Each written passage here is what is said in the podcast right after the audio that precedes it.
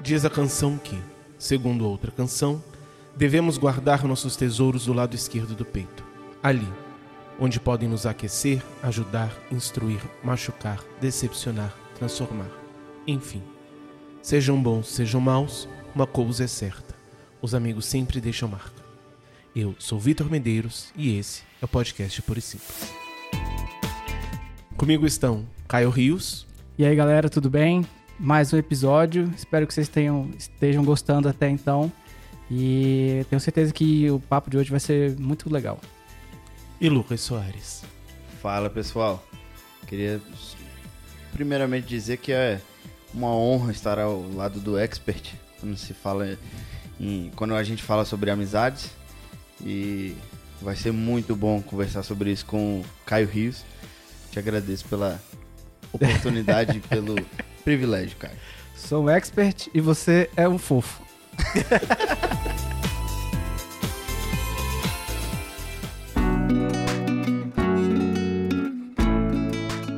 No último episódio, nós estávamos conversando sobre como que a nossa conversão influencia as nossas relações e as nossas amizades. E a minha primeira pergunta é: como o cristão pode ser luz nas trevas em meio a amizades não cristãs? É, um ponto interessante é que, antes da gente começar nessa questão propriamente dita, é que o cristão, ele não necessariamente precisa se desfazer das suas amizades não cristãs. Então, se você tem um amigo que ele não é um evangélico e você se converteu, por exemplo, você não precisa é, deixar de ser amigo dele.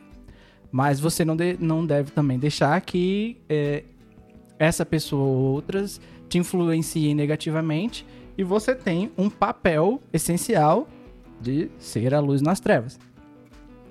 Então, o, o que que acontece? A gente vai aos poucos falando mais com, com, com relação à nossa postura, mas eu acho que com amizades não cristãs a gente tem uma missão é, essencial. Se você entende que Cristo te salvou e você passa a viver para servi-lo, eu acho que as suas amizades, é, em primeiro lugar, elas precisam saber da sua postura, sua nova postura, se você se converteu, ou saber das suas convicções e do que você crê desde já.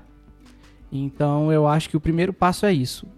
Não deixar que a gente fique bambo na questão da fé. A gente tem que estar sempre firme e consciente e a gente tem que carregar as nossas amizades nesse sentido. Então, se você vai para um lugar, sei lá, um, um, restaurante, você se comporte como um cristão. Isso não significa que você não vai se divertir. Isso significa que você não vai ceder às práticas que o, o, o, os demais têm. E eu acho que esse é um fator que é essencial para você ser a, a, luz nas trevas. E aí eu não estou chegando ainda na parte do, do seu papel como evangelizador dos seus amigos e tal. Eu estou falando da sua postura. Sua postura tem que ser uma postura digna do que você é. Você é um cristão, você é, é diferente dos demais, mesmo continuando tendo amizades não cristãs. É, e é, é, muito, é muito engraçado, porque inclusive essa questão de amizade fora da igreja foi um tabu muito grande por muito tempo. É, as pessoas tiveram muita dificuldade em continuar dentro da igreja exatamente porque tinham amizade muito, muitas amizades fortes é, antes de, digamos, se converter. E a, vai para a igreja, começa frequentar a igreja e a partir daquele momento ela é proibida de até ter tipo, qualquer tipo de contato uhum. com os amigos antigos, porque nós precisamos nos santificar, nós precisamos, em nome de uma santificação é, que hoje a gente entende como errada, a gente precisa se afastar das pessoas que não fazem bem. E a, a gente entende hoje que não é assim. Por muito tempo isso foi muito difícil de ser entendido. Graças a Deus o tempo passa, as mentes se abrem e o entendimento se abre e a gente consegue é, entender que na verdade é ao contrário. A partir do momento que você é, recebe a Cristo, você recebe uma responsabilidade na vida daquela pessoa. É, se você não mostrar Cristo para aquela pessoa, não faz sentido nenhum você se converter porque você é, é, não vai passar aquilo adiante. Então, ah, não adianta nada eu ser cristão na vida do, do, do João, do Caio, porque eles já conhecem a Cristo. É, quando a pessoa, o, o meu amigo, o meu colega é, de fora percebe a diferença, enxerga em mim a, a mudança, a transformação através de Cristo, aí sim as coisas começam a fazer sentido, começam a ter. O cristianismo começa a ter um efeito real na nossa vida.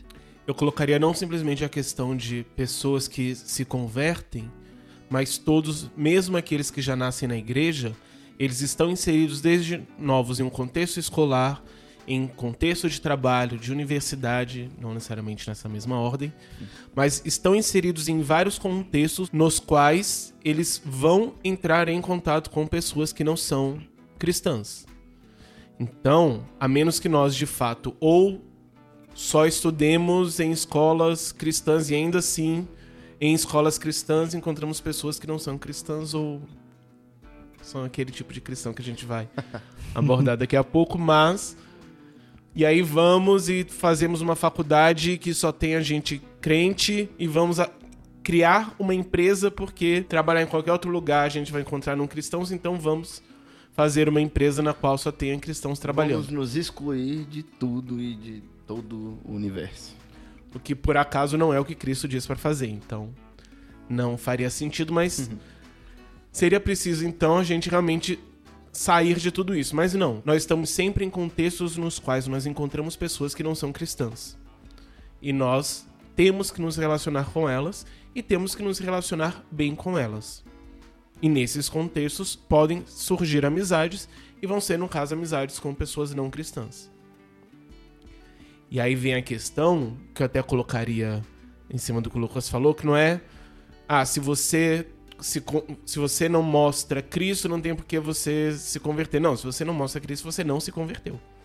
Verdade. Então, nós naturalmente, enquanto salvos, enquanto convertidos, nós iremos mostrar a Cristo para as pessoas à nossa volta.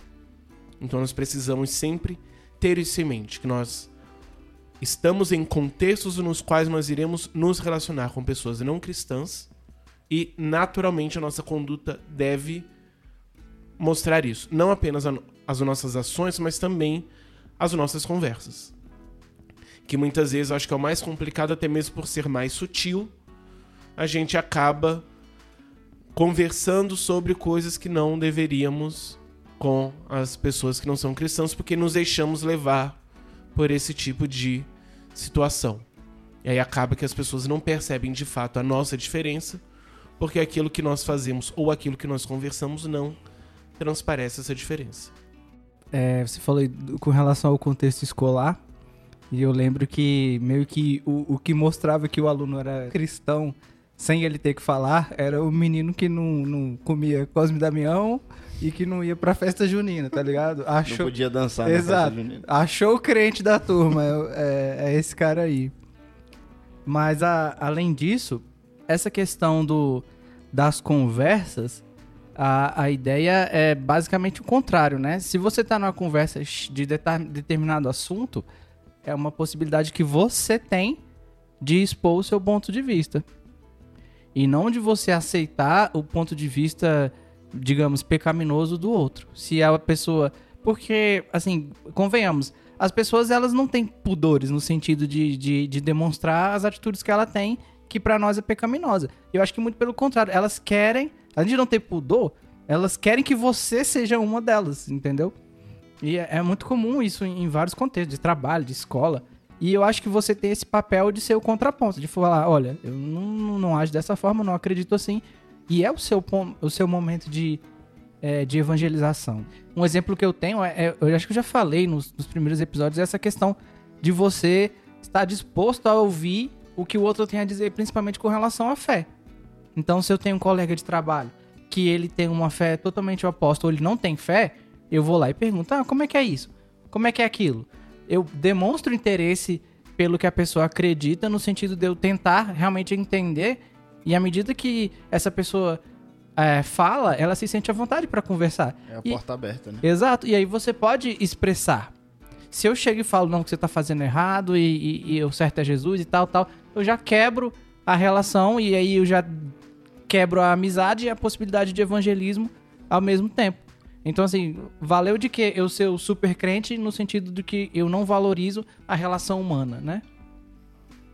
é, a gente foi ensinado a ser aquela pessoa chata, né? Pessoa chata que tem que é, evangelizar, que tem que estar tá em cima e tem que brigar e tem que não sei o quê. E a gente nunca aprendeu a ser o agradável, ser a pessoa que é aberta à conversa, aberta a, a entender o que a pessoa acredita, para a gente poder ter essa abertura, essa, que nem a gente, que nem o Caio falou, essa porta aberta, para na hora da pessoa é, pensar em alguém para conversar, pensar em alguém para desabafar ou qualquer coisa do tipo, a gente tá lá, a gente tá na cabeça da pessoa, porque nós somos primeiro a pessoa, gente boa que ela conhece, não uhum. o crente chato. Depois a gente pode ser o crente chato, que aí a gente vai chegar e vai falar, ó, Cristo, vai mostrar Cristo, porque a gente já mostra Cristo. Então, mostrando desde antes, isso já vem, é, eu não preciso é, gritar na rua e eu não preciso gritar na cara da pessoa é, tentando mostrar Cristo. Eu, a, a, única coisa que eu preciso fazer é mostrar Cristo na minha vida. Isso não quer dizer que eu não vou falar sobre Ele, mas isso também é, é, nos, nos dá o entendimento de que nós não precisamos sair por aí gritando e, e, tudo mais e sendo o cara chato que a gente aprendeu que seria que era o único jeito de, de evangelismo era o único jeito de mostrar Cristo era pregando, era cantando na rua e tudo mais. Panfleto. Panfleto e eficaz ou não, já é outra história, mas é, não é a única forma da gente, da gente evangelizar e mostrar Cristo.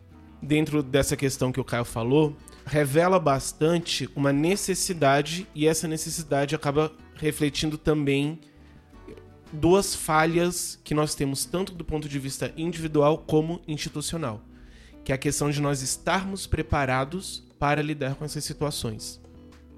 Então, muitas vezes, nós não, pensando nessa falha individual, nós não buscamos de fato entender e conhecer de fato a nossa fé.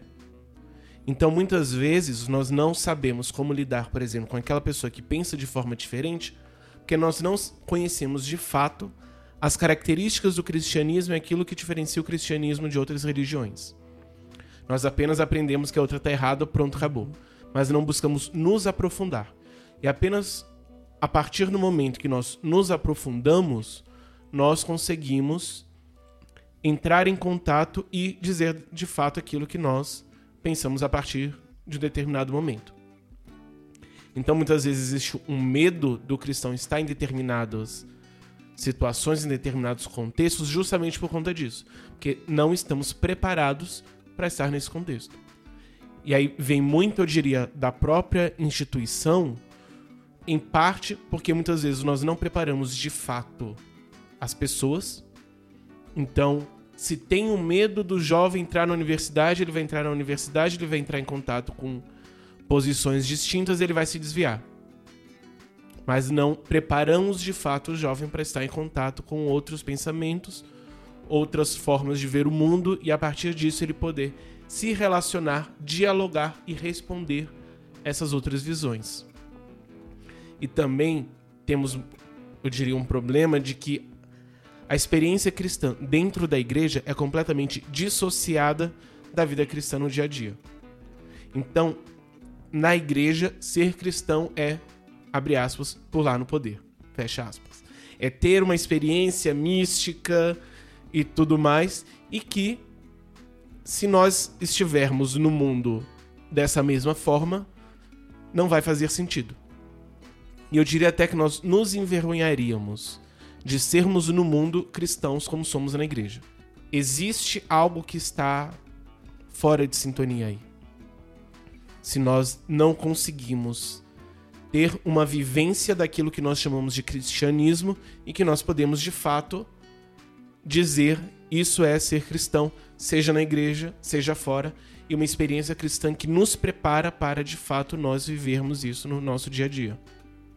Não, nós dissociamos e é quase como que muitas vezes nós fazemos no privado, não no sentido de, de só a gente, mas fazemos na igreja algo que nós não faríamos no nosso dia a dia e até estranharíamos ou nos envergonharíamos se pessoas do nosso contexto não cristão estivessem no mesmo contexto que nós. E, e, isso gera pessoas que a gente sempre fala que ah, não pode ser um, um crente que vai só no culto, no domingo à noite, não sei o quê. Mas na verdade somos nós, os líderes, que geramos isso nas pessoas, porque nós é, é, temos dificuldade em conseguir exatamente associar, é, se a, aproximar a vida é, cristã fora da igreja e a de dentro da igreja. Aproximar não, é realmente encaixar as duas, né? As, as duas precisam andar juntas. Nós precisamos ser da, é, cristãos, independente de onde eu estiver, né? E, e, e, isso facilita tudo que a gente vai falar aqui hoje. Eu, eu não preciso pensar em ser luz lá nas trevas, é, é porque eu já sou luz e independente se eu estou perto de outra luz ou na tre nas trevas, eu sou luz. Sou luz e luz e Cristo. Então, isso tira um pouco da responsabilidade nossa a partir do momento que eu não preciso pensar nisso. É automático na minha vida. Eu ser luz, eu ser Cristo. Tem uma postura que, assim, eu, eu procuro tomar nesses ambientes que eu já fui. É, as pessoas cristãs elas acabam recebendo com um pouco de choque, que é o fato de eu não sair revelando para Deus e o mundo, entre aspas, que eu sou crente. E com isso não, não quer dizer que eu estou omitindo, quer dizer que isso vai aparecer em tempo oportuno. Então, por que eu falo isso? Tem situações, às vezes, no serviço, que uma pessoa descobre que o outro também é crente. E aí as duas se unem e ficam conversando crentez pelo resto da vida do serviço. Entendeu? Fecham o, o entendimento. Então, às vezes a gente é, é, dá aquela fugida, aproveita é, para se posicionar como crente no sentido de que você tá, tá se colocando fora de um, contexto relacionamental. E não é isso que tem que acontecer. As pessoas têm que perceber o seu cristianismo por quem você é e as suas atitudes devem levar em conta as pessoas. Então eu não tenho que conversar da paz do Senhor pro meu colega de trabalho. Entendeu? Eu, eu tenho que agir normalmente. E as conversas que eu, eu já experimentei é, relacionadas ao evangelismo, eu tive que é, é, desligar o crentez. Eu tive que pensar, eu tive que e, e, é, agir de uma forma com, com termos mais naturais, com uma forma mais natural. E eu acho que é isso, isso tem que ser o normal nosso. A gente vem pra igreja e com a irmãzinha idosa você conversa do jeito crentez. Hum. Mas no seu serviço, você tem a mesma postura, você é a mesma pessoa, o seu caráter é o mesmo, mas você tem que pensar que você tá com pessoas que não estão no seu contexto é, cultural religioso. E você tem que mostrar Jesus da mesma forma. É, eu acho que é, grande parte da, da, da do, do, motivo de, de, acontecer isso, das pessoas se espantarem com, com essa sua decisão, por exemplo, eu acho que é exatamente porque as pessoas é, entendem que quando você mostra, fala que você é cristão, você tem essa responsabilidade, você tem esse peso, então eu não posso mostrar outra coisa além disso. Mas quando você não fala, eu acho que muita gente é, perde esse peso, perde essa responsabilidade. E aí elas começam a agir, é, digamos, irresponsavelmente e, e deixam de ser cristãos no meio onde ela tá. E deixam de mostrar Cristo no meio onde ela tá. E assim, eu acho que é quase como se fosse assim, talvez no subconsciente aquela obrigação de eu vou falar que eu sou cristão para eu poder tentar agir de acordo com isso, porque senão eu me eu me perco. Não falo que é, são todos, mas eu digo que alguns pelo menos tem é, essa questão. Eu entendo. Mas, por exemplo, no meu serviço, não demorou um mês pra todo mundo saber que eu sou cristão. Não demorou dois meses para saber que eu fiz não sei quantos tempos aqui da, da escola teológica e tal, e toco. Então, assim, surgiu Graças com a. Graças a Deus, cara. Surgi... fiquei preocupado. surgiu com a naturalidade tão legal e as pessoas, elas não se sentem quando elas é, compartilham alguma coisa da vida, alguma coisa assim, elas não se sentem acanhadas por achar que eu tenho aquela postura rigorosa, porque elas me conheceram com uma naturalidade e o evangelho fluiu com naturalidade. É esse o ponto que eu quero trazer. Uhum. Então, se eu chego lá com a Bíblia debaixo do braço e um terno e gravata, é, provavelmente as pessoas não entenderiam. Então, por exemplo, coisas que a gente tem que ficar de olho. Aqui a gente fala, poxa, eu senti muita presença de Deus. Se eu chegar e falo para um colega que tem outra fé ou não tem fé, muito fala, olha, ontem na igreja eu senti a presença de Deus. Ele vai falar, hum, o que, que isso significa? Uhum. A, a gente tem que perceber que a, Sensibilidade. Exatamente, a gente tem que entender como as pessoas. Como é que, como é que um não cristão vai conseguir interpretar o fato de eu sentir muito a presença de Deus? Eu tenho que pensar nisso. E tenho que expressar disso, disso de uma forma que a pessoa não se sinta, não se sinta ofendida, não se sinta que tá, Uhum.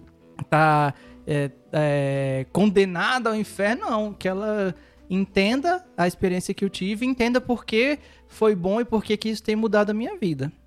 Abrindo um parênteses, eu diria que não é nem simplesmente a questão de nós pensarmos como que a maneira que eu falo vai, fora do nosso contexto eclesiástico, soar para outra pessoa. Mas mesmo dentro do nosso contexto, nós não temos esse pensamento e nós precisávamos ter esse pensamento. Então, por exemplo, como que uma pessoa do nosso ambiente de trabalho se sentiria na nossa igreja com aquilo que nós falamos e como nós falamos? Não no sentido de estarmos certos ou errados, mas realmente no sentido do vocabulário. Eu falo, inclusive, por experiência pessoal. Porque como eu me converti já com 17 anos, é assustador estar na igreja porque você simplesmente não entende muito do que está sendo dito. Porque está sendo dito com vocabulário para pessoas que já estão inseridas naquele meio. Então, você vai com o tempo sendo inserido dentro daquele contexto, daquele vocabulário. E a partir de então você vai começar a entender as coisas. Eu acho que falta um pouco nós pensarmos também isso. De que forma a maneira que nós falamos vai soar ao ouvido das pessoas que vão estar na igreja. É. Porque me parece às vezes que nós realmente queremos ampliar esse abismo que tem entre a igreja e o mundo. Não mundo no sentido pecaminoso, mas no sentido de, entre as pessoas que não estão dentro da igreja. Então nós criamos um abismo de comportamento que em certa medida é natural na, maneira, na medida em que aquilo que nós fazemos é distinto em termos de pecado, mas também cada vez mais buscamos nos diferenciar em vocabulário, em roupa, em coisas que nós fazemos, não no sentido simplesmente de, de, de atitude pecaminosa, mas outras. Então o cristão ele só vai na, na, na lanchonete cristã porque senão tá em pecado, entendeu? Então acho que nós criamos um abismo onde não deveria ter. Em vez de aproximar, nós estamos nos distanciando naquilo que nós deveríamos nos aproximar.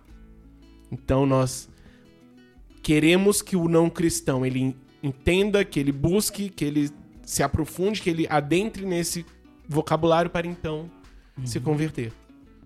Nós cada vez mais distanciamos Cristo das pessoas, em vez de fazer como o próprio Cristo que cada vez mais se aproximou das pessoas e falava na linguagem que as pessoas podiam compreender. É, um, exemplo com relação a essa questão do vocabulário é a expressão Deus falou comigo. Que, assim, eu também, quando é, voltei pra igreja, nessa idade também, 18 anos, é, a gente vê o tempo inteiro. Não, porque Deus falou comigo isso. Aí você vê outra pessoa, Deus falou comigo aquilo. Aí, ah, Deus falou comigo X, Deus falou comigo Y. E vai se levando e parece que não tem ninguém pra questionar. Como é que. E assim, na minha. Eu senti um certo medo de falar assim, Deus falou comigo. dessa forma aí. E eu me senti acuado de chegar na pessoa e, e- e cobrar, digamos assim, explicações. E quando, à medida que você vai é, vivenciando, você vê que Deus pode falar com você, lendo a Bíblia. Deus pode falar com você com um pensamento que veio após uma oração. Deus pode falar com você com, sei lá, uma situação que aconteceu de- depois de ou antes de tal, tal, tal. Alguém pode falar com você. Exato, né? pode ser uma voz, Pode pode, ser. ser. Mas a ideia que dá é que Deus falava igual. Saiu uma voz, a pessoa escutava com todo mundo, menos comigo. E não era assim. E não tinha um abençoadinho pra falar, gente, eu entendo que Deus falou comigo por isso, por isso, por isso, por aquilo. Uhum. Eu tive que descobrir por conta própria, porque o linguajar é, da igreja admitia que Deus falou e falou e. E, e eu fico imaginando o tempo que você teve essa batalha com você mesmo, pedindo e falando: Deus, o senhor não me ama, Deus, não é possível, só comigo que o senhor não fala, só comigo que o senhor não se expressa. É, exato. Aí começa a chover, cai um trovão. É agora! É agora! É, eu acho importante a gente enfatizar é, que, que o, a distância nossa, o que a gente precisa encurtar, não é a forma como eu ajo, a forma como eu. é, a- eu não preciso agir como o, o de fora. Eu preciso me aproximar em relacionamento com as pessoas. Então, se eu tô na igreja é, falando, falando tendo- é, usando essas expressões e as pessoas não. é, não as pessoas de dentro da igreja, né? Como o João falou. Mas as pessoas. Talvez alguém que acabou de chegar na igreja, recebe essa onda de expressões cristãs e não está entendendo nada, e isso facilita e muito a saída dessa pessoa, porque ela não está entendendo nada. Então, são poucos os que ficam na igreja é, dentro desse contexto. São poucos, porque eles não. Eles. é, na cabeça da pessoa, ela não tá. não- ela não faz parte daquele meio. Inclusive, na minha vida pessoal, procuro muito é, ser quem eu sou no sentido de, de, de- da minha personalidade onde eu estiver. Se eu tô pregando, se eu tô falando, no- se eu tô conversando com vocês aqui no podcast, se eu tô conversando na minha casa, fazendo churrasco, de qualquer jeito, eu acredito que a gente precisa ser quem nós somos. E as nossas ações é, vão ser transformadas, as nossas, é, as nossas coisas, é, que, é, que as coisas que nós damos valor vão ser transformadas, mas a nossa personalidade é nossa, sabe? Cristo ele não vem para acabar com você, destruir e, e ponto final. Ele vem para te transformar, ele vem para agir é, dentro, através de você e não não criar um robô e pronto.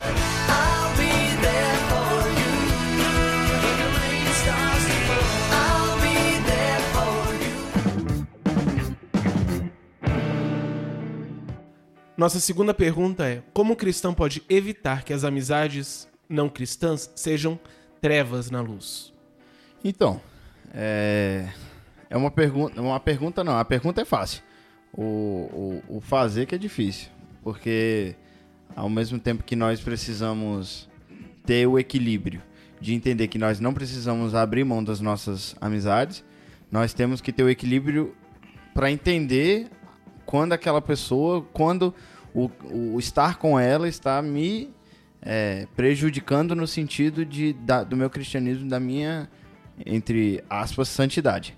É, a, a treva na luz, ela, ela é difícil, porque ou a luz está acabando para gerar a treva, ou ela não vai chegar, entendeu? Então, é, se o nosso cristianismo for verdadeiro, é, é difícil a gente ter essa, ter, ter, ter essa situação, porque seremos cristãos e é, seremos luz no meio das trevas.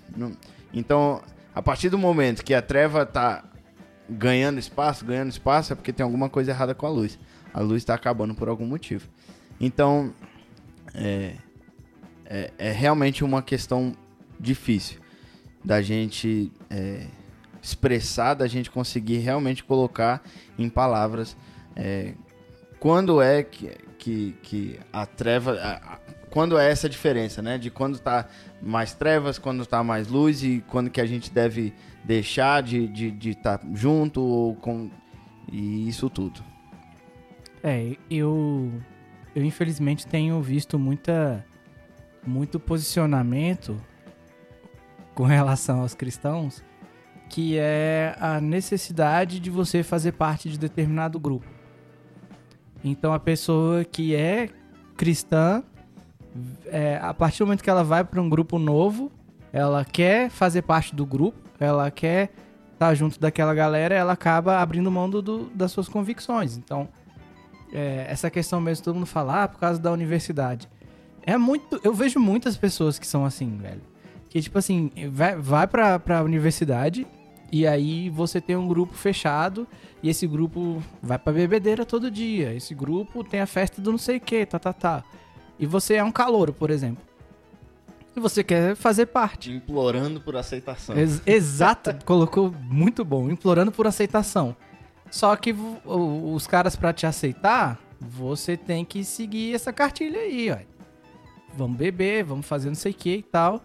E eu vejo muito cristão é, tendo isso como um primeiro passo pra infelizmente abandonar sua fé, que é você ter um, um- essa esse grupo, esse grupo ele não tem nenhum compromisso com Cristo e que para você segui-los você tem que abraçar ah, o que eles fazem.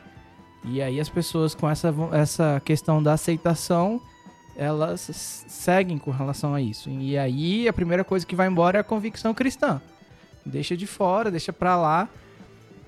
E isso me preocupa. Porque quando eu, eu, eu sempre vi essa, principalmente em pregação, ah, cuidado com a faculdade, cuidado com a faculdade, não sei o que, tá, tá, tá. E pra mim foi muito tranquilo faculdade. Mas estamos falando, sei lá, de um curso de, um, de exatas de dezenas de pessoas bem mais introvertidas. Então era cada um cuidando da sua vida. Então, Vamos sair, é cada um jogando seu joguinho. exato. maravilhoso, devo dizer. E Até prefiro. É. Se assim. Mas assim, quando a gente vai nesse contexto, por exemplo, de pessoas que tem que ficar manhã e tarde com o mesmo grupo, todos os dias da semana, ou morar numa república, ou não sei o quê, a gente vê uma pressão forte, cara. E aí a pessoa tem que. Eu entendo que é muito difícil, mas também me chateia o fato de que a pessoa parece que facilmente abre mão das suas convicções porque você quer estar dentro de um grupo. Poxa, você vai abandonar tudo que te fez. é, tudo que você viveu com Cristo até agora. Então, eu vejo que a questão da treva na, na luz, é, esse é o exemplo que mais me vem à mente, porque é muito comum você ver pessoas que, principalmente na faculdade, olha, largam mão do evangelho e vão seguir esse grupinho e vão querer ser aceitos e todas as convicções vão pro saco. Eu voltaria na fala do Caio, na primeira fala do Caio, que foi justamente a questão de que nós não necessariamente precisamos abrir mão das nossas amizades não cristãs. E aqui é justamente onde esse não necessariamente se encaixa. Nós precisamos nos perguntar: será que eu estou sendo luz no meio no qual estou inserido? Ou, na verdade, o meio que, no qual estou inserido está diminuindo a minha luz? E aí vem a pergunta que talvez a mais complicada é: o que que eu quero? Se de fato o que eu quero é seguir a Cristo ou foi uma fase na minha vida que passou e quero viver outras coisas. é a partir do momento em que se quer de fato viver a Cristo e o contexto no qual estou está atrapalhando isso, temos que pensar como corrigir isso. Então, ou nos fortalecemos, ou sair, saímos desse contexto e nos fortalecemos. Para então voltar para esse contexto. De qualquer forma, não se trata de simplesmente sair, abandonar, pronto, acabou. Mas pensar, será que eu tenho capacidade, será que eu tenho força para estar nesse contexto e de fato ser luz? Influenciar em vez de ser influenciado? Se não, eu preciso dar um passo para trás. Então eu vou dependendo me livrar de certas amizades, porque eu não estou conseguindo lidar com essas amizades e vou buscar outros. Ou então, dependendo, eu não preciso necessariamente me livrar, mas eu preciso me fortalecer de outras formas. E dentro da universidade, inclusive, existem várias outras opções. Então, muitas universidades possuem grupos cristãos, nos quais, dentro da, da universidade, existam não só proporcionando amizades cristãs, mas também são pessoas que passam pelos mesmos dilemas e que estão muitas vezes debatendo essas questões, essas crises, dentro do contexto universitário com um ponto de vista religioso. Então, o que muitas vezes falta na igreja, esses grupos acabam proporcionando. Não estou de forma nenhuma falando, substitua então a sua igreja por grupos universitários. Tanto que o, o termo utilizado para esses grupos são grupos para-eclesiásticos. Então você tem a igreja, a eclesia, e tem grupos paralelos a ela.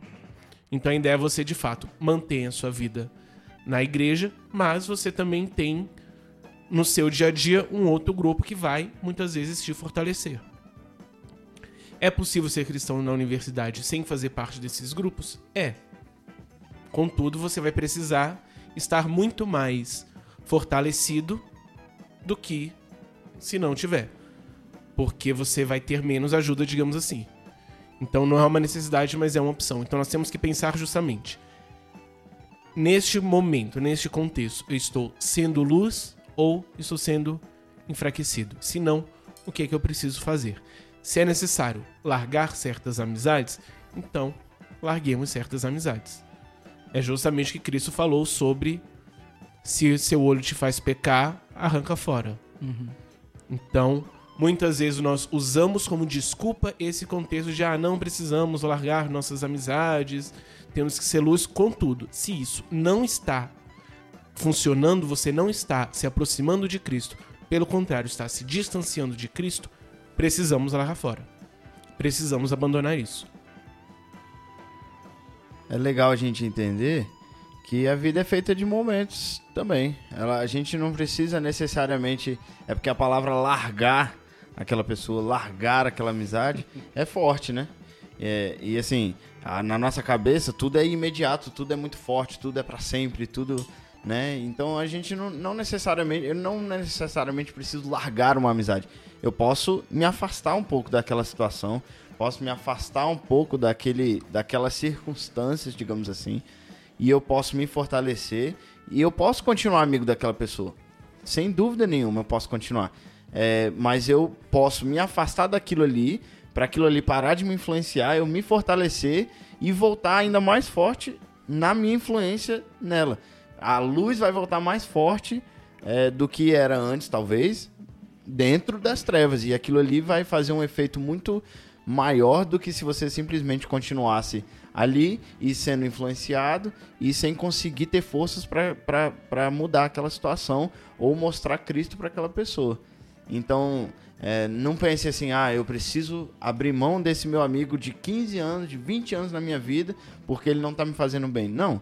Entenda que tem momentos. A gente vai ter momentos que a gente vai estar melhor, a gente vai estar pior, vai ter momentos que eu vou estar mais próximo do Caio e vão ter momentos que eu vou estar hum, mais longe do Caio. Não que ele seja uma pessoa que eu precise me afastar, porque o Caio é um cristão exemplar. Você disse no começo que eu era o melhor amigo de todos. É, exatamente. Pronto. De todos, eu não sei. Mas de todas. É, essa questão aí do de você se afastar, é, talvez no, no contexto universitário seja um pouco diferente, porque são às vezes é um grupo grande, tá? E você chama de amigos, mas não tem pessoas tão próximas. Sim, sim. Mas se você tem, por exemplo, essa amizade de 15 anos e você, por exemplo, tem um momento de, afast, de, de afastamento que, sei lá, por exemplo, você ou, ou se converteu ou teve uma grande mudança de Deus na sua vida. E aí, se o seu amigo, quando você retornar esse amigo, é, e eu não digo retornar não é porque você foi embora, é porque você ficou hum, é, sem tanto, é, sem sair tanto, sem não sei o que, tanto. É, E quando você volta, se essa pessoa não te aceita mais, não si- significa que ela nunca foi sua amiga. Significa que ela, ela, pra ela, você não tem tanta importância assim. Então, se você tem uma amizade. É a mesma coisa eu. Se eu tenho um- uma, eu tenho uma amizade que a pessoa é, professa outra fé, eu respeito, eu não deixo de ser amigo dessa pessoa. E assim, a mesma coisa acontece comigo. Então, se alguém que, que tem, essa, tem uma amizade que considera verdadeira e duradoura e se converteu ou passou por um momento forte de transformação que teve que passar um tempo afastado e por isso esse seu amigo ele é, não é mais seu amigo, não quer saber de você, ele tá sendo, além de um intolerante, ele nunca foi seu amigo. Ele estava interessado nas outras coisas ou nos benefícios que, que, que isso tinha pra ele, né, no caso. É, eu queria dar uma palavra profética pro meu amigo Caio. Esse momento de amizade vai passar, tá, Caio? Em nome de Jesus. É só um momento. É só uma editar- fase. Vou editar esses negócios tudo.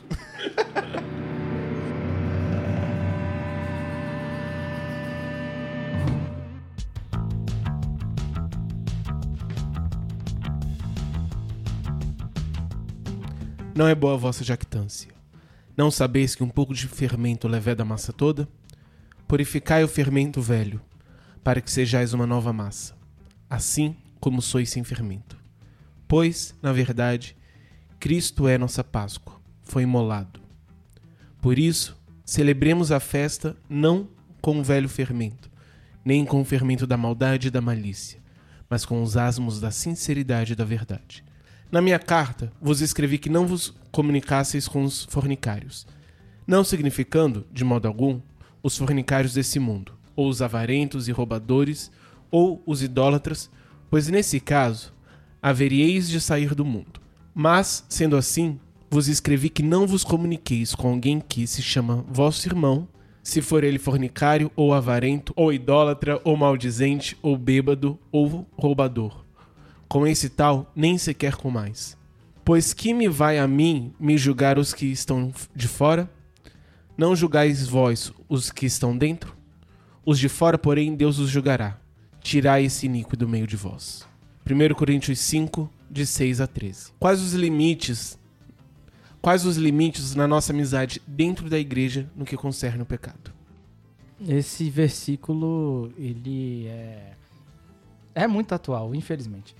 Porque ele vem mencionando sobre a, a- o relacionamento do, dentro da igreja e, ah, por exemplo, num contexto de amizades onde o, a- o, o pecado vem fazendo parte com uma certa constância. Então, é, é, um, é um alerta com relação a isso com essa questão de que mesmo dentro no contexto da igreja, a gente tem pessoas, a gente tem pessoas que vão ser seus amigos e essas pessoas estão, é, enfim, é, tendo pensamentos, tendo posturas pecaminosas e buscando a prática do pecado e também e ainda assim é, é, reforçando ou querendo que você também pratique. Então nós temos esse, esse, esse grau de maturidade em determinadas igrejas. E isso é, eu- Uma vez até falei aqui com relação a isso sobre o perigo que isso traz. Que você tá lá no mundo e você tá sob a pressão do pensamento mundano, você tá sobre, sob a, a, a influência é, ao redor de pessoas, né, não necessariamente amigas, que querem que você ceda com relação às suas convicções, que querem que você seja igual a, a eles na prática pecaminosa. Aí, ok, aí você chega na igreja, você encontra cristãos com a mesma postura. Então, como é que você vai agir? Será, como é que que fortalecimento você vai ter com relação a isso? Então, é algo que a gente precisa urgentemente é, caçar e, e- e tirar isso do nosso meio. É, a, esses conceitos, e eu, infe- infelizmente eu vejo isso muito é, no, acontecendo, por, por exemplo, é, banalmente. É, tô aqui conversando com, com você, aí eu vou lá e expresso a minha vontade de fazer X. Aí você também tem a vontade de fazer X. Aí você tava esperando só que alguém Uhum. começasse. E aí eu comecei. E aí uma chama maldita se espalha. Porque em vez da gente estar junto lutando contra um pecado, eu falo do meu pecado e acabo que a gente tá junto querendo praticar o pecado. E é, no, é não não quero falar que é normal, é infelizmente é comum. E a gente precisa ter métodos de filtrar isso do nosso meio. A gente precisa começar a nossa amizade cristã já desde o princípio. Cara, nós estamos juntos aqui é para seguir um caminho de santidade. Se eu te confesso um pecado, é no sentido da- de, de que eu quero sair disso. Eu quero me libertar disso. Não que eu quero que você me dê métodos para melhorar isso. Ou, não, ou não, no sentido que eu, eu quero celebrar isso de alguma forma. Então, a gente tem muito isso no, no por exemplo, no, no âmbito sexual da coisa. É, é, as pessoas descobrem que fulano, sei lá, ficou com fulano de tal. E aí gera todo aquele ambiente mundano, porque acham isso legal, acham bacana, não sei o que, a tal da pegação dentro da igreja, ou, a, enfim, a, a prática sexual, ou, ou qualquer coisa assim. E a gente tem que ficar de olho, porque as pessoas acabam, é, é, mesmo dentro da igreja, é, alimentando o, o- a sua carne e acabam numa zona de, de, de inconforto dentro do pecado. Porque aqui tá cheio de amigo que pratica e não tá nem aí se você não vai, não vai te ajudar a sair de forma nenhuma. E no mundo também. Então você vira um- um- um- um religioso e acaba se tornando um falso cristão. E aqui dentro, as amizades que você deveria ter, que são para te levar à santidade e à comunhão com Cristo, estão te levando pro, pro lado contrário. Tem um versículo que eu não, não consegui encontrar aqui rapidamente, é que é, é, tá falando sobre, é, no Novo Testamento, tá falando sobre a, pra- a, a, a não se mencionar coisas é, relacionadas ao, ao essas questões é, é, imorais. Nem se pronunciem entre vocês. Ou seja, cara, se não for uma coisa saudável, você não não é pra conversar, entendeu? Não é pra ficar cogitando a prática do pecado. E eu acho que quanto mais a gente é, procura abrir o coração um para o outro, ou a gente constrói as nossas amizades com esse pensamento, fica mais fácil. Então, às vezes eu tô aqui dentro da igreja, eu conheço uma pessoa e um brotherzão e tal, e papapá. E aí a gente sequer conversou sobre, sei lá, santidade, sobre se é fácil ou difícil orar. A gente só fica conversando coisas banais. E aí chega o papo de ficar com fulano de tal. Aí esse papo eu quero conversar, e não o, o- o papo é, da santificação. Então, a gente tem que ficar de olho para, primeiro, começar já desde o princípio, colocando as rédeas, diga- digamos assim, olha, nossa amizade, ela vai fluir para perto de Jesus. Não vai fluir para perto do pecado. E se eu estiver tendendo para o pecado, você que é meu amigo vai me segurar e vice-versa. Desde o começo a gente tem que ter isso em mente para a gente alimentar as nossas conversas e termos conversas saudáveis no sentido de edificação mútua.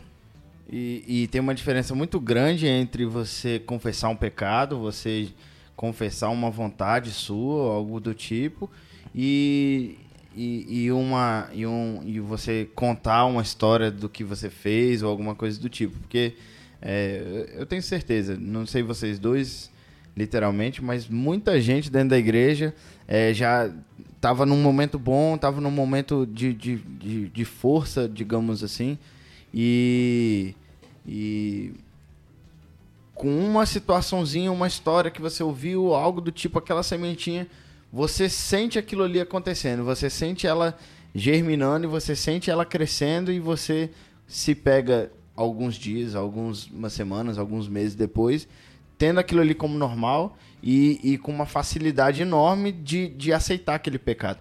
Por quê? Porque uma semente foi, foi plantada lá atrás em que você ou alguém é, é, deixaram escapar uma situação, deixa, deixou passar uma situação. Por isso que eu acredito que, inclusive o Caio achou o versículo, é, por isso que eu acredito que ele fala exatamente isso. Não menciona, não fala sobre isso. Não conversem sobre isso. A não ser que seja eu chegando pro Caio e, e falando assim, Caio, é, eu tenho esse pecado e me ajuda, ora comigo. Não fala. Se não for assim, não fala. Porque aquilo ali, se não em mim, pode gerar no Caio algo pior do que até aconteceu comigo. É, o versículo é, o João achou aqui pra mim, Efésios 5, 3. Mas a fornicação e toda impureza ou avareza nem se nomeia entre vós, como convém a santos, nem baixeza. Um ponto que eu acho importante nós discutirmos aqui é que muitas vezes nós temos um certo receio de confrontar o outro com seu pecado. Principalmente porque nós vemos invariavelmente na igreja pessoas que percebemos que são mais firmes na fé e pessoas que não são tão firmes na fé, que são geralmente as pessoas que cometem mais desses pecados que nós estamos falando. E aí ficamos sempre numa coisa: será que eu falo? Ou será que a pessoa, a partir do momento que eu confrontar o pecado dela, vai acabar se fechando e vai ser pior porque ela vai se afastar em vez de, de perceber que aqui é um ambiente acolhedor? Acho que tem muito esse problema de nós não sabermos qual é esse limite. Do até que ponto eu confronto o pecado do outro, até que ponto eu sou conivente por conta dessa dessa boa dessa política de boa vizinhança. Nós temos um pouco isso até às vezes no discurso, que tem muito a questão de um discurso de não julgar. Então, nós não devemos julgar o pecado um do outro, cada um que cuide do seu. Mas eu vejo principalmente no nosso meio esse receio. Até que ponto eu confronto o pecado do outro? Então, às vezes, por exemplo, confrontar o pecado do Lucas para mim é mais fácil, porque eu sei que não necessariamente ele vai se desviar por conta disso. Mas não necessariamente ele tem tanta necessidade como uma outra pessoa. E essa pessoa não sei como vai reagir. E a partir do momento que eu confronto essa pessoa, pode ser que ela de fato vá. Mas, ao mesmo tempo, ela ficar sem que haja transformação e que eu possibilite que ela fique sem que haja transformação, também é problemático. É, isso aí me lembra um, um- Um relato que eu dei, acho que foi no episódio 2, sobre pecado, sobre uma amizade que foi desfeita e que eu não, não, não sei se vocês lembram, que eu não tive.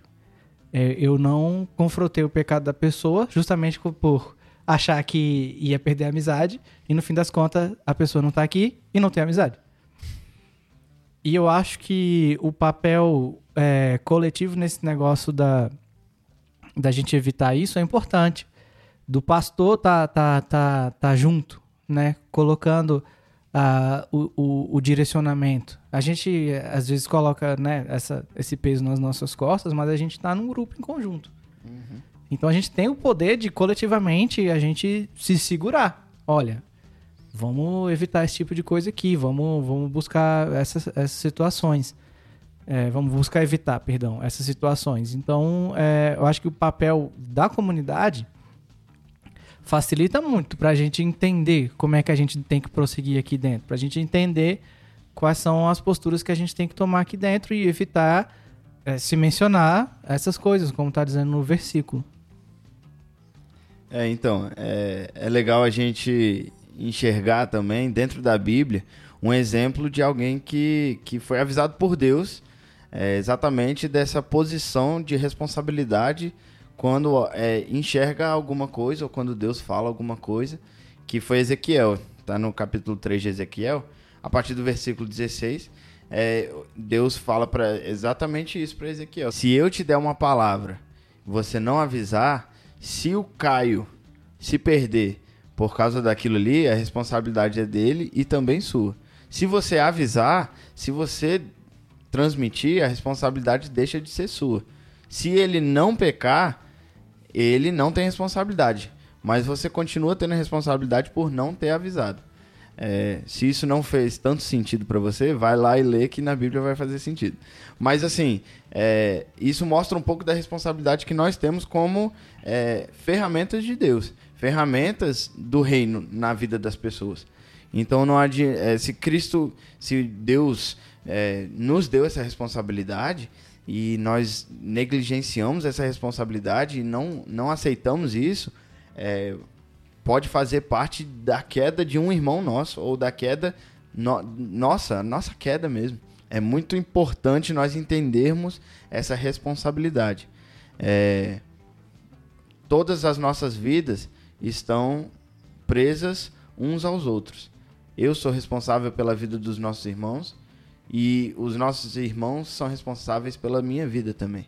Então, se Deus me deu uma palavra, se eu enxerguei algo na vida do Caio que é, não condiz com aquilo ali, tenho a responsabilidade e a obrigação de chegar pro Caio e falar: Caio, não é isso que nós temos que viver, não é isso que nos foi ensinado. Cristo é ao contrário, Cristo não é isso aqui. Porque se eu não fizer isso, a responsabilidade é minha. É minha. Deus, é, a partir do momento que nós enxergamos algo na vida no- do, do nosso irmão, algo que está errado, e nós com o coração é, verdadeiro, sabe? O coração aberto, disposto, chegamos à pessoa e tentamos avisar, tentamos conversar, é, eu acredito que é uma obra de Deus. E isso é mais importante do que talvez eu manter uma amizade e que nem o Caio contou. É, talvez manter a amizade por um pouco tempo e daqui a pouco a pessoa já não está mais na igreja, daqui a pouco a pessoa já não está mais na sua vida e você deixou de ser uma ferramenta de mudança na vida daquela pessoa para manter um, um- algo que aparentemente era mais importante do que isso e na verdade nunca é. Então é importante a gente pensar nisso, é importante a gente entender essa responsabilidade que Cristo colocou na nossa vida. Um ponto importante nessa questão também é nós criarmos um relacionamento com os outros. Que muitas vezes na igreja o problema é que nós queremos confrontar o pecado do irmão sem necessariamente termos um relacionamento com ele.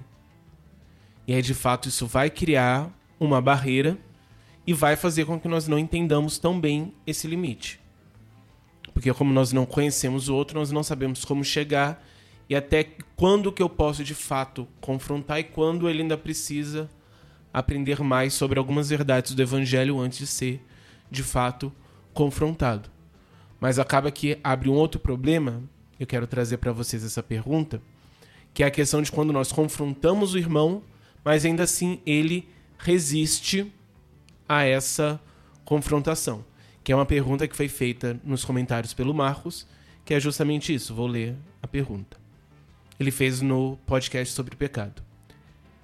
Caberia uma discussão sobre como proceder com aqueles que estão na igreja e são alertados, advertidos, exortados sobre seus pecados, recebem intervenções, apoios, orações, ajudas para, para trilhar na direção da correção de seus pecados, mas tais pessoas simplesmente se recusam a entrar no processo por acreditarem que estão certas, ou pelo menos que não estão erradas? Ok. É, O João já deu uma resposta bem, bem completa aqui em texto para o nosso amigo Marcos, mas eu quero dizer que eu, eu, eu concordo com a colocação dele. Como é que procede com a pessoa que o tempo inteiro já, já, já foi colocado que a postura é diferente e que, a, e que, de, que não é isso o que o evangelho prega e que ele precisa é, abandonar essa prática? É um- uma questão difícil, porque parece que é, uma é um cara mais cabeça dura do universo que você tá lidando, assim, impossível. Quase não tem aqui na nossa igreja. Quase não tem. Não, sim. vai dar vontade de falar, velho, vai embora então, velho. vai, vai viver sua vida. Mas, enfim, a conversa franca, ela tem que ocorrer. E aí é, vem essa questão da, de, de quem é que tem um relacionamento bom com esse cara pra chegar e com amor colocá-lo na parede, mas num sentido meio Capitão Nascimento, assim. é, Não, não não é com, com, com, mão, com, com a mãozinha na cabeça. É pressionar o cara ou a moça, enfim. Porque se a gente tem aqui um tempo inteiro uma pessoa que tá aqui e se diz cristã, mas tá praticando o pecado e sabe disso e não abre mão disso e quer continuar assim, a gente tá com. Desculpa o termo, a gente tá com um parasita entre nós. Sim. Então a pessoa parasitando o nosso meio e, e tá todo mundo sabendo o que ela faz. E a pessoa tá aqui, ó, pra lá e pra cá, não sei o que e tal. E assim, e aí é um ponto, ou, ou- ou- ou digamos assim, essa, esse parasita. É, é um termo pesado, eu sei, mas assim, esse parasita é a, a pessoa que acaba sendo aquele que influencia naquele ponto que a gente falou de dentro da igreja. A gente vai ter a questão da, da prática pecaminosa circulando o tempo inteiro. Então, se é, exemplos que eu já, já, já vi é uma palestra com relação a, a relacionamento, e aí o palestrante vai lá e fala como que tem que ser um relacionamento cristão. E aí acabou a palestra, a conversa no final é: ah, fulano disse, mas na prática não é isso, porque não sei o quê, porque tem que, tem que, tem que experimentar não sei o quê, tem que não sei o quê. E, e aí, eu entendo, Marcos, que, que esse é um caso para você que você deve colocar junto do pastor.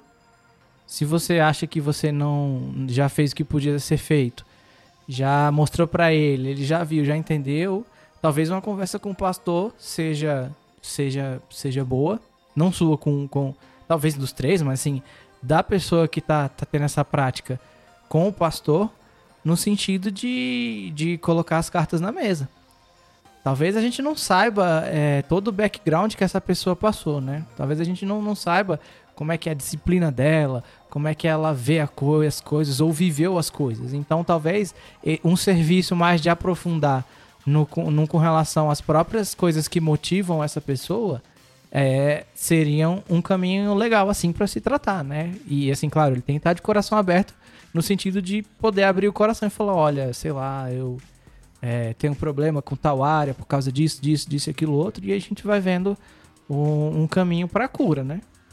Eu não, não sou o melhor aconselhador, não, mas eu, eu sugiro isso. E lembrar também que não só tem todo um processo de disciplina, mas o próprio texto que nós lemos de 1 Coríntios coloca que, inclusive, a expulsão faz parte desse processo. Então ele termina justamente dizendo: tirar esse nico do meio de vós.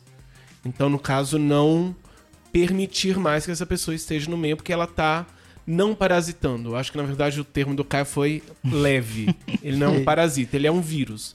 Porque o parasita, na verdade, ele só se alimenta do seu hospedeiro. No caso, a pessoa que muitas vezes não tá só se alimentando, mas tá também contaminando e influenciando de forma que todo o corpo adoeça. É verdade. Uma fala importante do Caio, que eu acho legal a gente frisar também, é a questão da liderança e dos pastores. Eu, eu acho que é muito importante isso e é muito essencial.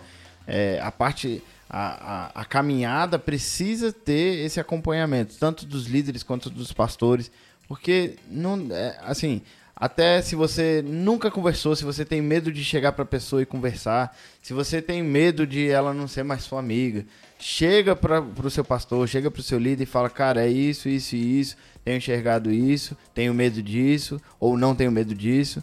E, e eu tenho certeza que uma, alguém a mais pensando, tanto, tanto o, o líder como alguém sábio, ou o líder como alguém de fora, é, vendo aquela situação, vai ter uma, uma, uma ideia, sabe? Um, um- uma forma de, de chegar naquela situação, de se aproximar daquela situação e uma forma de entender a situação de, de, de uma forma talvez mais saudável.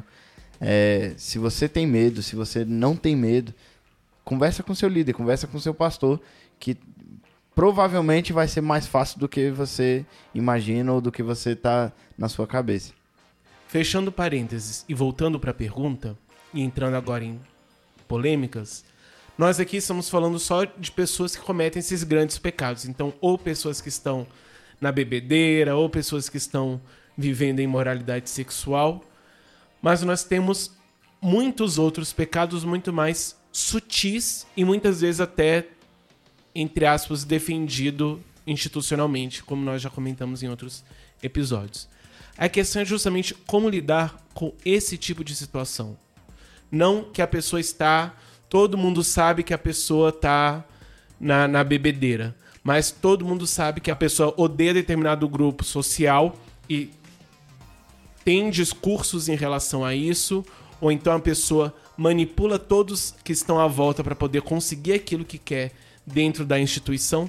De que forma nós temos que lidar com essas pessoas que estão cometendo essas coisinhas e que muitas vezes são até aceitas, mas que muitas vezes nós fazemos vista grossa porque elencamos pecadinhos e pecadões e pensamos dentro do nosso discurso, o nosso, inclusive, dentro da primeira parte da resposta foi muito nesse sentido, de que forma que nós, em vez de olharmos simplesmente para esses pecados que foram eleitos maiores, podemos lidar com outros tipos de pecados e outras formas de atuação pecaminosa dentro da igreja.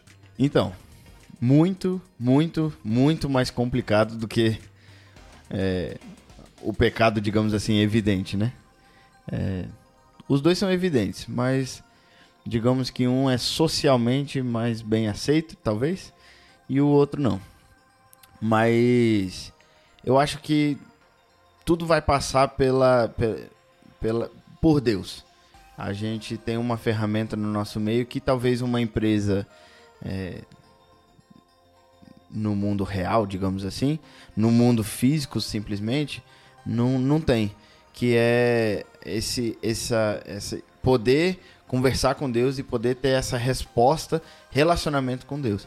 Então nós temos você né, tá aqui sentado na sua cadeira no culto e você enxerga o seu irmão é, em Cristo fazendo, cometendo esses erros, cometendo esses pecados de uma forma que talvez o seu líder, talvez o seu pastor não enxergue.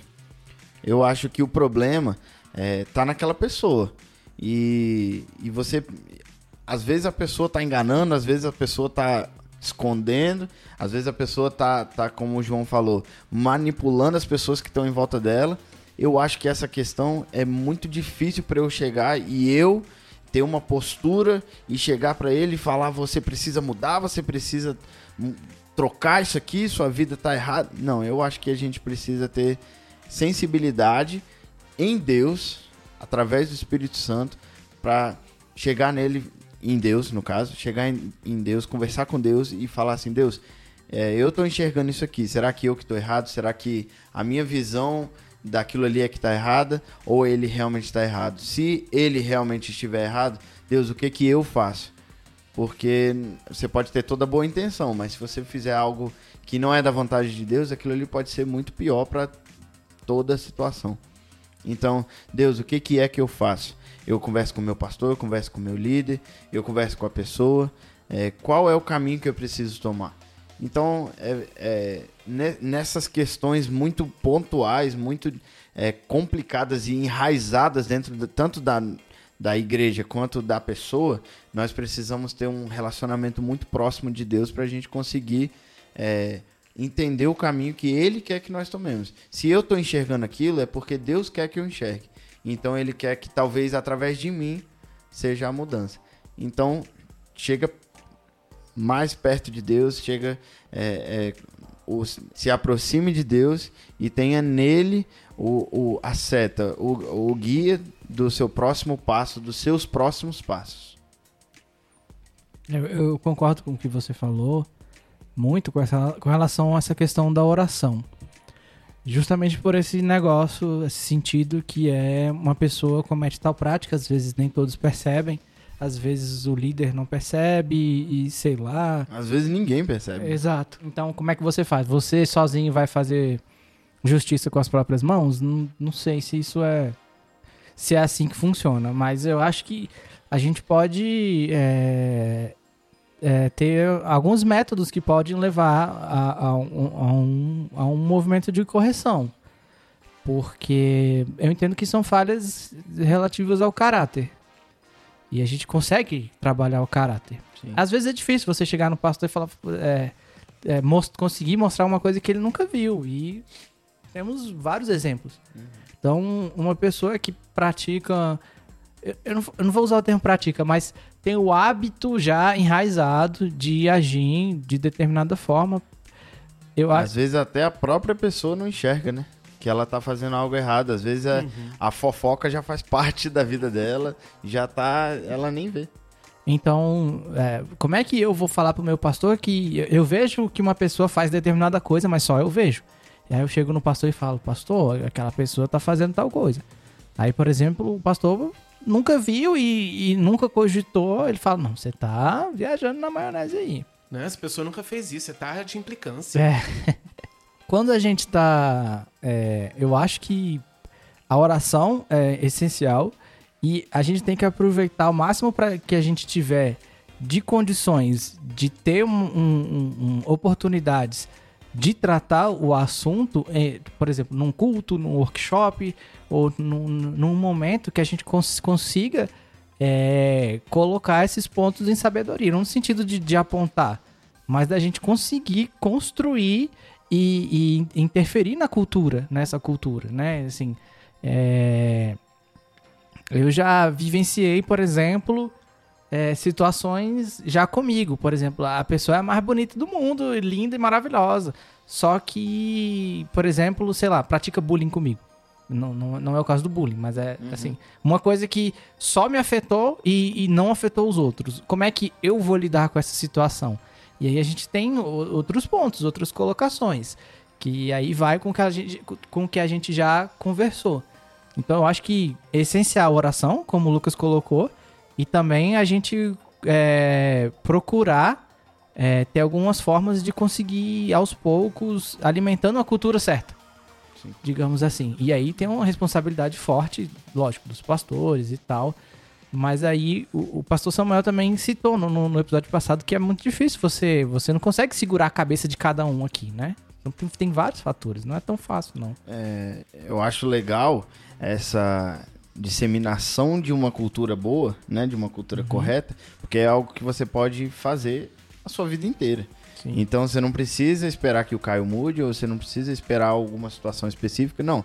Você vai ser um cristão com uma, com uma ideia cristã, vivendo como um cristão e isso vai fazer a diferença, é, mesmo que mínima no começo, lá na frente isso vai ser, vai, vai, vai é, é, surgir como algo que realmente, como um fator que realmente fez a diferença.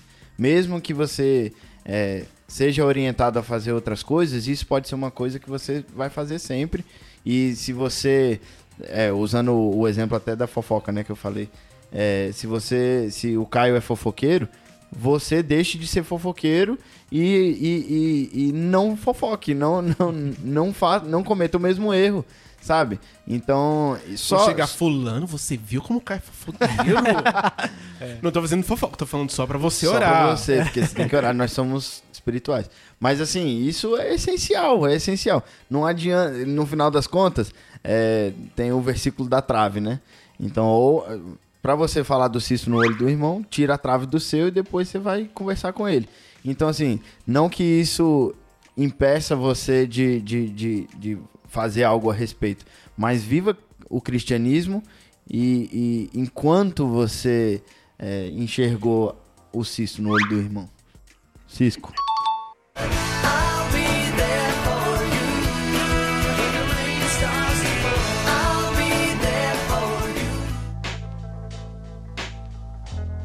Realmente entender essa questão como uma questão cultural, diria que é o primeiro passo e que, inclusive, é um passo que nos dá já uma certa resposta, que é o que nós falamos já em outros contextos, que é esse ser crítico com a própria igre- igreja, com a própria instituição. Então, nós entendermos que não necessariamente estamos sempre fazendo tudo certo, lindo, perfeito, maravilhoso. Não. Nós precisamos, às vezes, parar e olhar para como as coisas estão acontecendo e como as coisas estão se desenvolvendo. Porque justamente nisso nós pegamos certos pecados, elencamos como os piores e o resto, ou, na melhor das hipóteses, não damos tanta atenção, ou, na pior das hipóteses, beneficiamos as pessoas que cometem tais pecados. Que vem muitas vezes dentro desse aspecto até um pouco a história que o Caio já tinha contado, também tem exemplos sobre, mas que nós temos muito disso, de que a pessoa, por exemplo, que comete pecado na área sexual e todo mundo sabe, ela não vai, por exemplo, ser posta pra dar aula na escola dominical. Mas a pessoa que às vezes manipula todo mundo em volta, vai. Então ela vai ser beneficiada, ela vai ser recompensada por aquilo que na verdade se deveria estar dizendo não. Você não deveria estar fazendo isso. E aí nós vemos, a Bíblia está cheia de pessoas que são exemplo disso. Então nós vemos a instituição religiosa de Israel com várias vezes profetas ou sacerdotes que na verdade não deveriam estar fazendo aquilo que estão fazendo. Quando olhamos para o Novo Testamento, isso fica mais evidente ainda. Somente que você tem a função de sumo sacerdote como uma função política. Então era o governo que definia quem ia ser sumo sacerdote. Então você tem pessoas que estão envolvidas em toda uma artimanha política e sendo beneficiadas com uma função religiosa. Estão ocupando espaço que quem deveria estar ocupando aquele espaço não está. Então, João Batista, que era quem realmente tinha uma autoridade religiosa, estava no deserto. Ao passo que Anás e Caifás eram dois sumos sacerdotes que estavam ocupando a função naquele contexto. Então nós temos que parar e pensar realmente como que as coisas estão se constituindo e se desenvolvendo e se estabelecendo. Porque às vezes nós, até por nos acostumarmos, fechamos os olhos para isso. Ou então por achar, não, a pessoa não está fazendo tal e tal coisa que é errado, então seria mais ok. apesar de tudo, no fundo é uma pessoa boa. Ou então, ah, mas é, tem muita potencialidade, então, tipo, nós não de fato paramos e pensamos como que as coisas estão se construindo e se estabelecendo e acabamos que, em vez de confrontar, beneficiamos o pecador.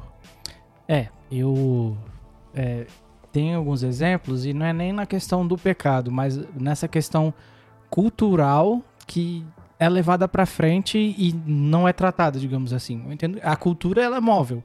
A gente pode moldar e eu entendo que a gente tem que adaptar a nossa cultura o máximo possível pra estar junto do que a Bíblia prega.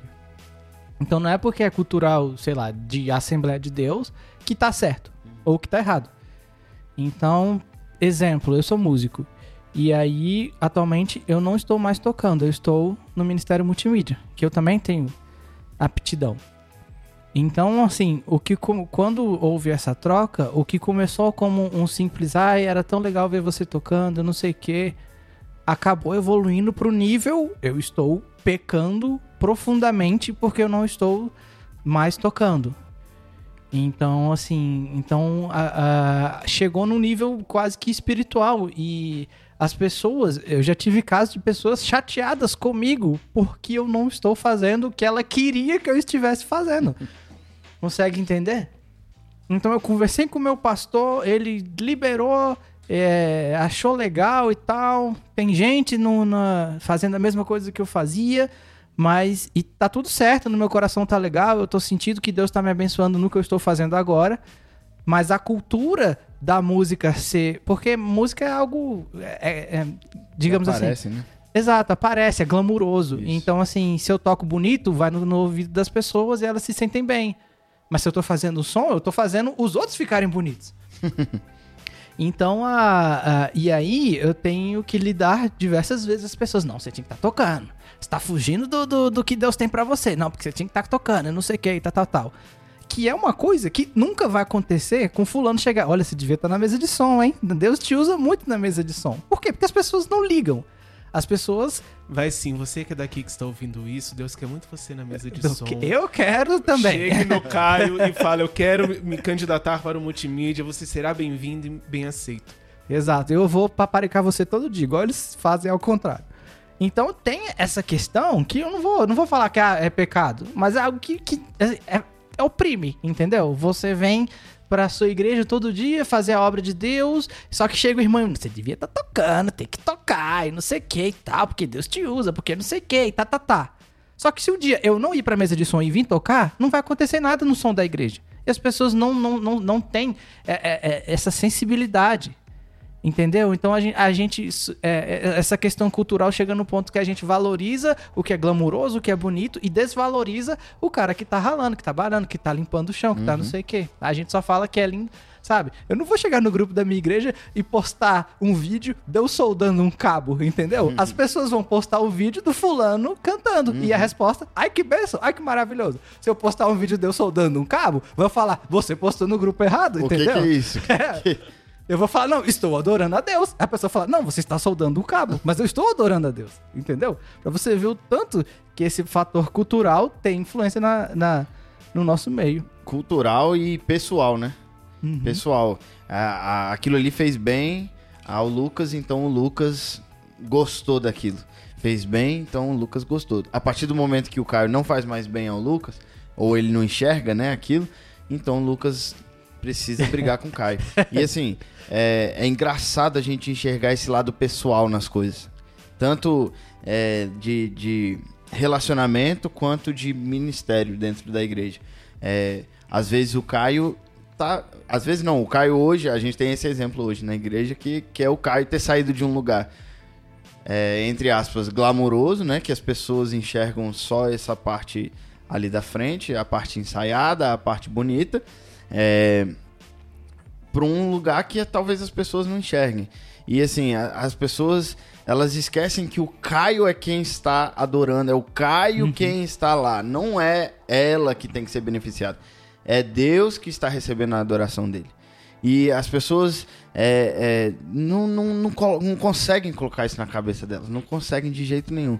E as pessoas também, é, o lado pessoal de relacionamento, tanto entre a gente quanto todos nós com Deus, elas têm dificuldade em conseguir.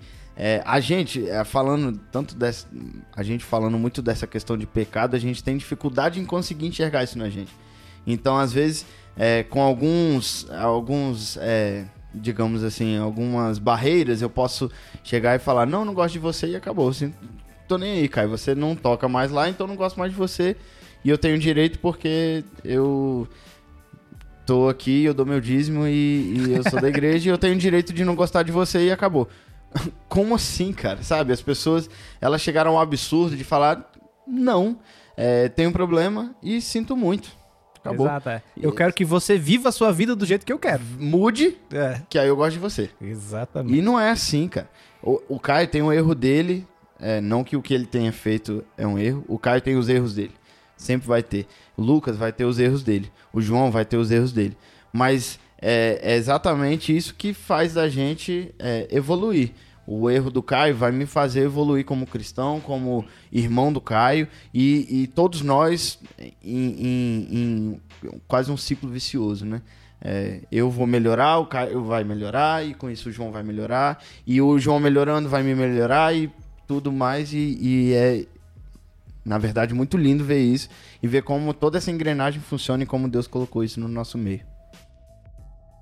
O que acaba nos levando para a questão de que forma nós podemos influenciar de forma positiva as pessoas que estão conosco na igreja, os nossos amigos dentro da igreja. É meio estranho falar isso, mas eu acho que você tem que valorizar, é, você tem que construir as suas amizades meio que com um contrato.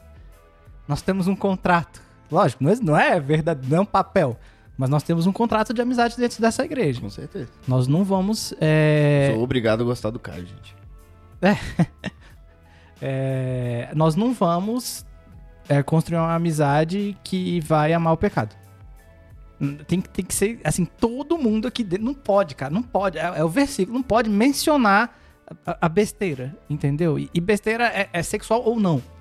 É, e aí, acho que esse é, é um princípio. E eu acho que a partir do momento que eu quero ter uma, uma amizade cristã e eu tenho confiança com a pessoa X, eu tenho que deixar claro pro fulano que é, é- é- esse fulano tem liberdade de me corrigir, de perguntar e de, de me pressionar. Então, por exemplo, tem, tem- uma pessoa, um- uma amiga minha, que eu falo que é, serve pra, pra, pra, pra baixar minha bola, que eu vi com as piadas aqui meio egocêntrica, aí ela fala, não, ó, ps, ps, para com isso. Então, é isso no nível real, fora da brincadeira. Uhum. É no sentido de que se, se eu tenho um amigo que eu amo e eu não quero ele, ver ele nas trevas, se ele tiver é, é, indo pra lá, eu vou lá e busco ele e lá, brigo. ó, Baixa a bola. Exato, tá exatamente. eu brigo com ele no, no- no sentido amoroso da coisa. Olha, Claro. fulano, você tá indo por buraco. Nós estamos aqui com um propósito só. A gente não é o brother da pelada. A gente é irmão. Uhum. É irmão em Cristo, nós temos um objetivo, nós temos que seguir esse objetivo e a nossa influência um com o outro tem que ser positiva. E a gente tem que, que, que, que seguir assim. Eu tenho que, que entender que as minhas amizades aqui dentro, elas são Jesus. E eu tenho que ser Jesus também. Então, se, se, se alguém. E, e aí fica a dica pra quem tá ouvindo. Se você não tem construído amizades, você precisa chegar num tempo, e eu sei que isso é difícil, mas você tem que frear e chegar nos seus amigos dentro da igreja e falar: precisamos ter uma amizade diferente. Precisamos é, pensar diferente as coisas. E eu, eu sei que isso pode ser um baque justamente pelo que a gente falou, de amizades que foram construídas é, ignorando um pouco esse, esse fator espiritual. Mas ele tem que ser constante, cara. Falar de Deus com seu amigo é o tempo inteiro. Falar das coisas espirituais é o tempo todo. Falar de santidade é o tempo todo. Na brincadeira, fora da brincadeira. Entendeu? Então, assim, essa tem que ser a influência. Uma influência mútua e sempre voltada pro caminho de santidade. O legal é que isso vai abrir portas para amizades até novas, pessoas que você nem enxergava como amigo Uhum. e que e isso vai abrir uma possibilidade de você ter alguém do seu lado é, que você não conseguia enxergar desse jeito, né? E é, e é, é, é maravilhoso. Jesus. Importante não cair numa armadilha que tem na nossa frente a partir daquilo que nós conversamos, é não pensar as coisas de forma tão preto e branco. Então não pensar simplesmente ou salvo ou desviado ou a pessoa está na luz ou a pessoa está nas trevas, mas pensar a vida cristã como um desenvolvimento, uma caminhada. Então existe uma caminhada. Então pode ser que não necessariamente eu esteja em pecado completamente, mas eu não, mas eu estou na minha vida cristã estagnado.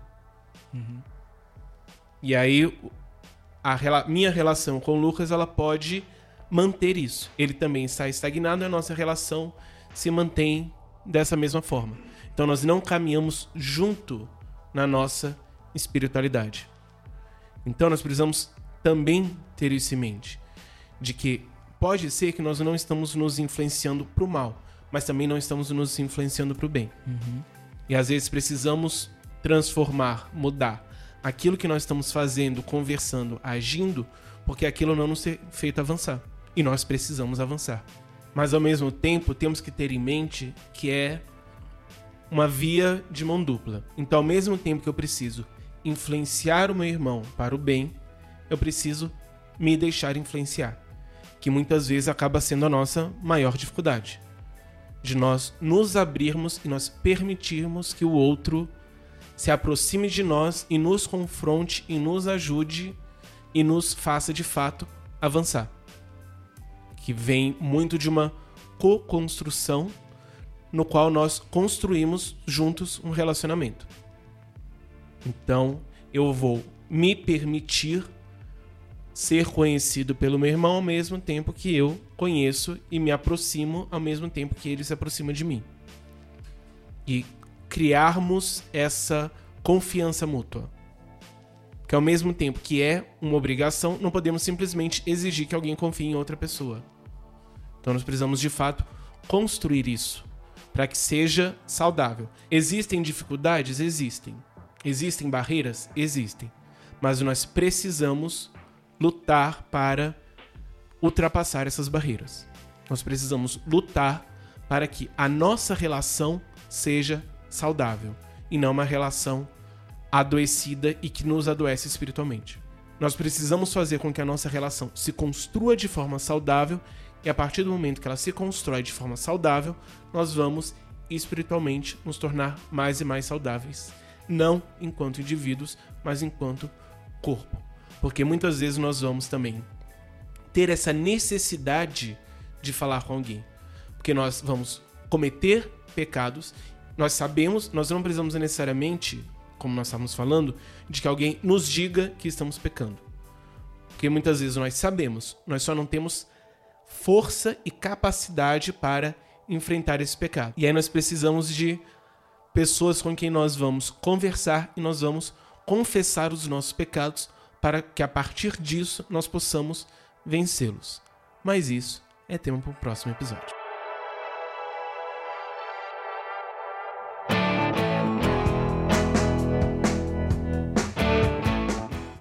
É, muito obrigado a você que nos ouviu até aqui. É, nós somos o podcast Puro e Simples. Nosso endereço é www.podcastpurosimples.com.br. Não, o www é opcional. E você pode ouvir lá e você pode nos ouvir nos principais agregadores de podcast. Nós estamos no Spotify, nós estamos no iTunes. Então pode nos procurar que você vai, vai, vai nos encontrar. E é, interaja conosco. É, coloque aí um comentário, compartilhe com alguém que você conhece. Use essas nossas conversas como instrumento de evangelismo. Lógico, edificação pessoal e também como evangelismo. Talvez é, nós estamos tra- tratando temas aqui que você às vezes não conseguiu tratar com alguém que, que está afastado ou que não conhece Jesus, então use como uma estratégia de evangelismo, não deixe de, de compartilhar, comente aí, e é isso aí, muito obrigado mais uma vez. E se estiver ouvindo no iTunes, lembra de dar aquelas cinco estrelinhas que ajuda bastante. Exato. Então eu queria, falando em cinco estrelas, pedir para alguém que manja muito de cinco estrelas fazer a nossa oração. Seria bom você explicar, né, a piadinha. Mas não, é- você não explicou o negócio da amizade. Então vamos deixar sem explicar. Fique entendido, quem entender, quem entender, tem ouvidos, entendeu. ouça. Amém, oremos. Só digamos que quem tem aplicativo pode encontrar o Lucas de vez em quando por aí. Por aí em Brasília. Se você estiver aqui em Brasília, às vezes a gente se encontra. Vamos lá. Senhor, muito obrigado por esse dia, por essa noite. Pai, muito obrigado por essa conversa maravilhosa, saudável que o Senhor nos deu.